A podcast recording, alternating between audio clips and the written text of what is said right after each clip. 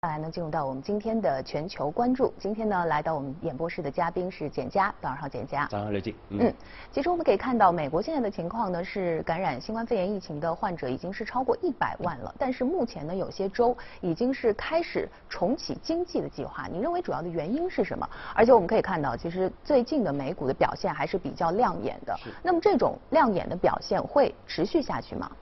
对，其实我们首首先看到啊，其实美国的那个 CDC 呢，它其实是有一个 guideline 啊，就是说，呃，如果整个的疫情平稳差不多两周啊，那么就可以啊开启重启的这样的一个计划。那么但是呢，我们看到最近几天啊，有差不多有超过十，美国有超过十个州已经宣布了这个经济的一个重启的一个计划，其实速度是非常的一个快的。啊，那我们说这样的一个重启啊，很多人其实是非常担心的啊，因为觉得可能疫情会复发啊。但是我们说，为什么美国各个州要急着去重启整个的一个经济？那么除了是特朗普特别关心的，就是美国的一个经济的这样的一个业绩之外呢，啊，其实我们说更重要的还是因为如果美国经济。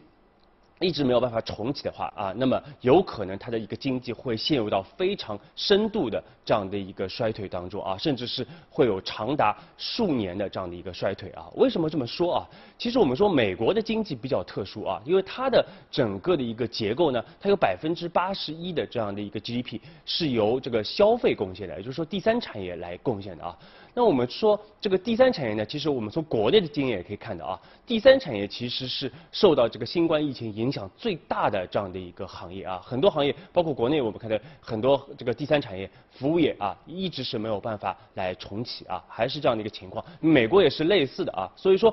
呃，如果呢一旦这个时间拉长的话，那么对于这些第三产业来说，它的整个的一个生产链啊，有可能会出现断裂的一个情况啊，有可能会出现永久性的这样的一个消失的这样的一个情况啊，所以。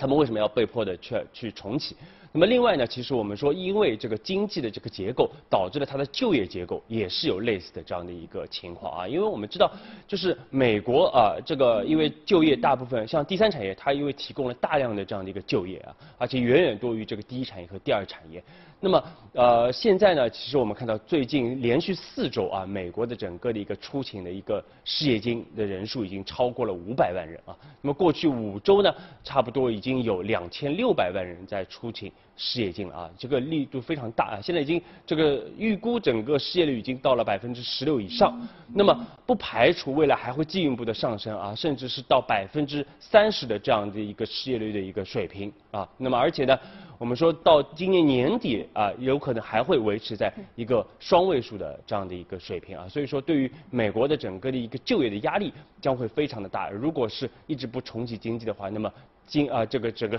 就业情况会继续的啊出现恶化，是这样的一个情况。那么。呃，如果不重启经济的话，就会导致这样的一个严重的一个衰退的产生，所以这是没有办法必须要做的一件事情。那么这对于市场会产生一个什么样的一个影响呢？对，其实我们看到最近啊，因为像这个美国的像像美联储也是采取了这个无量无限的这样的一个量化宽松，包括美国政府不断的有一些救助的一个计划啊。最近我们看到美股表现的还是比较强的，从三月的一个低位反弹的力度也非常的大啊。但是呢，我们说其实我们建议大家还是要去呃更谨慎的去面对目前的这样的一个情况，因为现在首先大家对于整个经济呢可能是过于的乐观了啊，可能很多美国投资者啊他认为整个的一个美国经济有可能会出现 V 型的这样的一个反转啊，但是呢实际的情况有可能是 W 型啊，甚至不排除这个 L 型的这样的一个走势啊，可能会有这个数年的这样的一个啊呃停滞啊甚至衰退的这样的一个走势。那么另外，我们看到美股的整个的一个结构上来说啊，最近我们看到，虽然说美股其实股指涨幅不小，但是我们仔细去看结构，我们会发现，其实主要上涨的都是这个。呃，一些呃，像像这个五大科技龙头，也就是我们俗称的这个 F A A N G 啊，那么而这些龙头呢，其实它在整个的一个疫情之前啊爆发之前，它其实已经是非常的一个强势了啊。那么对于整个的一个从呃从交易的程度层面来说呢，因为如果整个的一个市场的一个上涨过于集中在个别的一个个股啊，就是说大家抱团在这样的一些龙头的个股上，那么其是也预示着未来的整个的一个市场下跌。的一个风险可能会急剧的这样的一个提升啊，是这样的一个情况啊。那么另外呢，我们还是要重点强调的就是整个啊，因为我们之前也说过。就是呃，因为美国政府和美联储的一个不断的一个无限的这样的一个救赎啊，甚至甚至不惜去违反整个一九一三年的整个联邦储备法啊，那么这个会导致的就是什么呢？就是信用风险的这样的一个社会化啊，那么就是它的整个美国的一个风险将会被啊这个美国的一个全民甚至是全球的一个人民来。进行这样的一个承担啊，那么这个呢，其实我们说也是一个很严重的这样的一个道德风险啊，那么这个呢，建议大家还要是要去持续的去关注啊，那么未来可能会是一个非常大的一个隐忧。嗯，那么这两天市场关注的重点可能就是在于美联储的议息会议是开幕在即，同时呢，第一季度的这个 GDP 的数据也快要出来了。对。那对此您有一些什么样的预期呢？对，其实我们说，其实目前啊，美联储啊态度已经很明确了啊，就是啊还是这个持续的要去放松整个的一个货币啊，而且是无限量，就是要看未来的一个市场的一个走势。如果说我们说啊，如果按照我们的这个预期，那么市场如果继续下探啊，甚至是去测试。这个三月份的这样的一个低点的话，那么不排除美联储未来还会有进一步的这样的一个宽松的一个措施出现啊。那么另外呢，其实大家也会去关注一些经济数据，但是最主要的啊，我们说还是要去关注美国的整个的一个疫情的这样的一个走势，因为目前来看，整个的一个美国疫情并没有任何放缓的这样的一个迹象啊，这是大家还是要去持续去关注的一个最核心的一个点。嗯，那其实最近我们。不能避免的，一定需要谈到的就是油价的问题。我们可以看到减产的效果呢，似乎并不是那么大。呃，在反弹了一段时间之后，油价又开始陷入到了一个暴跌这样的一个循环区间当中。对未来的油价，你是怎么样去判断的呢？对，其实我们上周呃上周一我们看到，其实整个五月的一个 WTI 的一个原油的一个期货是已经跌入到了负值啊，这是历史上第一次啊。那么呃，我们上周节目也给大家重点去分析过了啊。其实我们认为，我们对于整个油价依然还是一个比较谨慎的这样的一个态度啊。那么到最近我们看到，其实啊，因为上周特朗普是突然之间啊，来提升这个中东的这样的一个紧张的一个局势啊，这个美伊的这个关系又进一步的这样的一个紧张啊，加上有市场也传言这个沙特的它的一个减产的一个节奏有可能会加速。那么这个呢，短期是提振了油价啊，但是我们看到周一。这个 WTI 六月的这个原油的一个期货又是出现了这样的一个大跌，跌了百分之三十，已经跌破了十二的这样的一个美元每桶的这样一个关口。那么昨天呢，一度也是暴跌了百分之二十啊。那么后面是因为啊叙利亚有一艘这个油轮被炸了啊，所以说呢，这个油价是有一定的这样的一个反弹啊。但是总体来说，油价是整体是偏弱的。那么，为什么我们说要持续去关注油价？其实未来啊，其实我们认为目前油价还是在一个风暴的这样的一个中心点上啊，因为很快我们可能会看到油价啊，甚至六月的这个 WTI 的油价都有可能会出现这个负值的这样的一个情况啊。那么为什么这么说啊？其实最主要的就是因为最近啊，我们会看到全球的整个的一个原油的一个库存会达到一个顶峰啊，就会达到就是会全部被填满。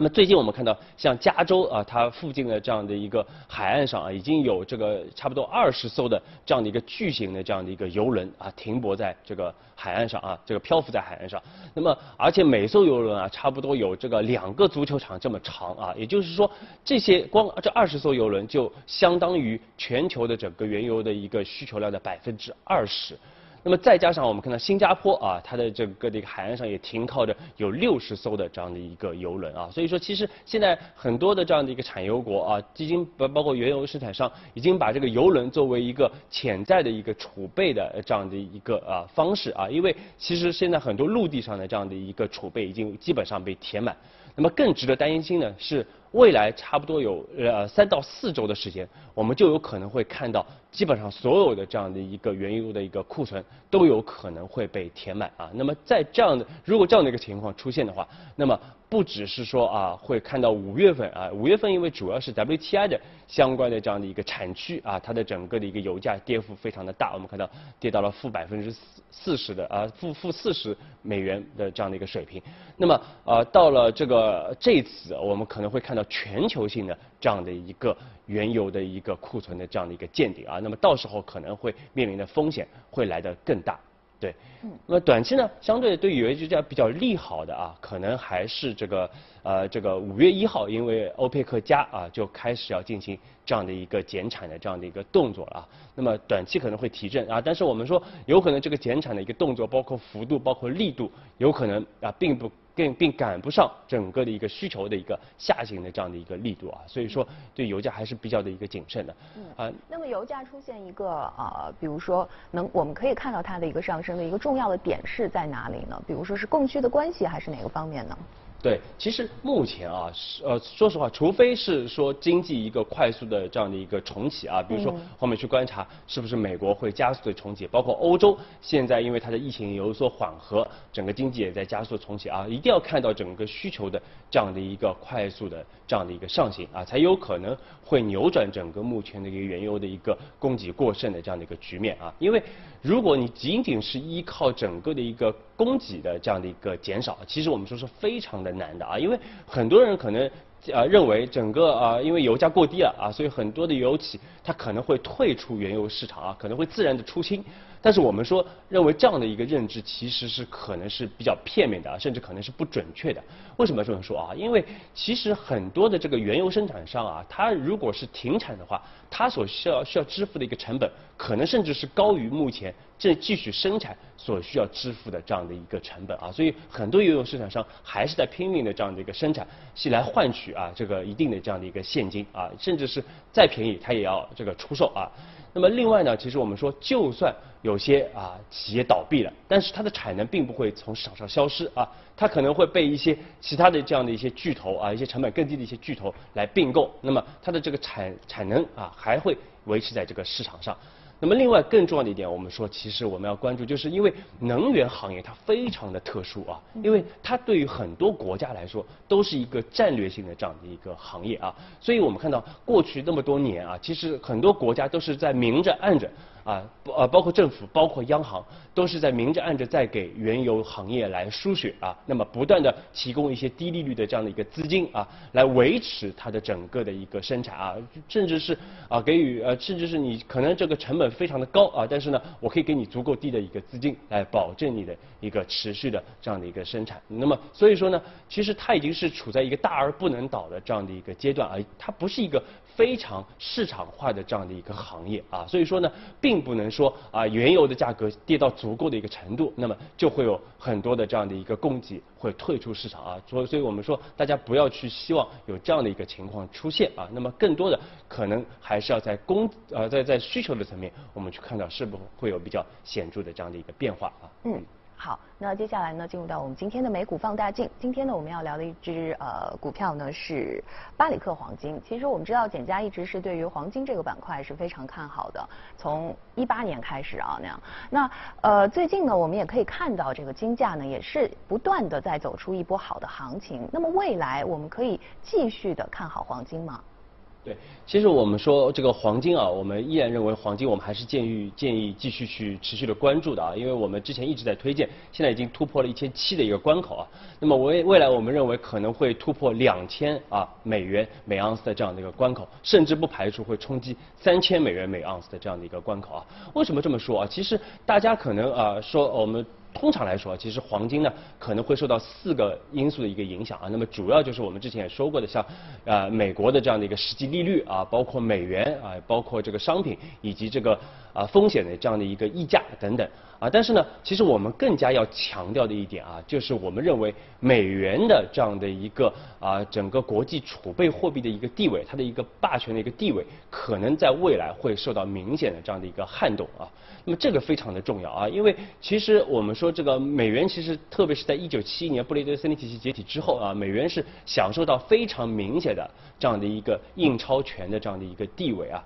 但是呢，我们说其实美国现在的这个国力啊，和它的整个的一个国际货币储备的一个地位，其实是非常的不匹配的。因为目前我们看到全球的整个的一个贸易环节啊，有百分之五十五是通过美元来结算的，那么百分之二十五呢是通过欧元来结算的啊，日元是百分之十，那人民币呢虽然说最近比较强势，但是呢还只有百分之二的这样的一个占比哈，所以说美元还是在一个绝对的一个强势的这样的一个储备货币的一个地位啊，包括全球贸易结算的一个地位。但是呢，其实和当时二战之后的这样的一个情况并不一样啊。二战之后，我们看到其实美国它的整个它所拥有的一个黄金储备啊，占到全球的三分之二，而且当时美国的一个 GDP 啊是单占到全球的百分之五十啊，而且它有非常强的这样的一个军事的这样的一个力量。但是现在我们知道，美国的整个 GDP 占到全球的一个比重仅仅只有百分之二十啊，所以说和它百分之六十左右的这样的一个哦国际储备货币的一个地位是严重的一个不匹配的。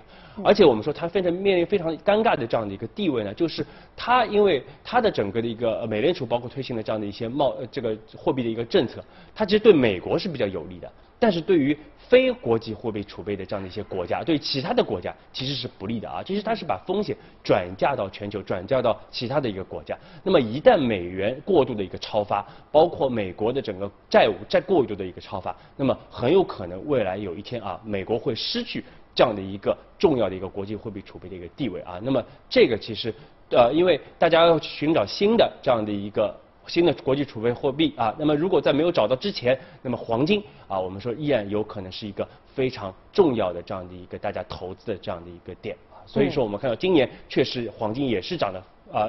啊涨了百分之十二以上了啊。那么也是全球目前整个大类资产里边表现最优异的这样的一个资产，未来我们认为还可能会有比较不错的这样的一个表现。嗯，那么对应到 A 股当中的黄金股，我们要去如何的来进行投资和标的上的选择呢？对，相对于黄金呢，黄金股呢更特殊一点啊，因为它还有这个股票的这样的一个属性啊。那么所以说呢，包括美股也是一样啊。其实啊，如果说市场如果风险不大的话，股市，比如说我们认为股市如果风险不大的话，其实黄金股呢。相对于黄金本身来说，它的一个弹性要来的更大啊。包括其实我们看到美股也是一一样的啊，就是它的整个的一个，因为它有股票的一个属性啊，所以它的弹性会来得更大啊。所以大家可以根据自己的一个风险偏好来选择是投资这个实物黄金啊，投资纸黄金，还是说去投资这个黄金的一个股票。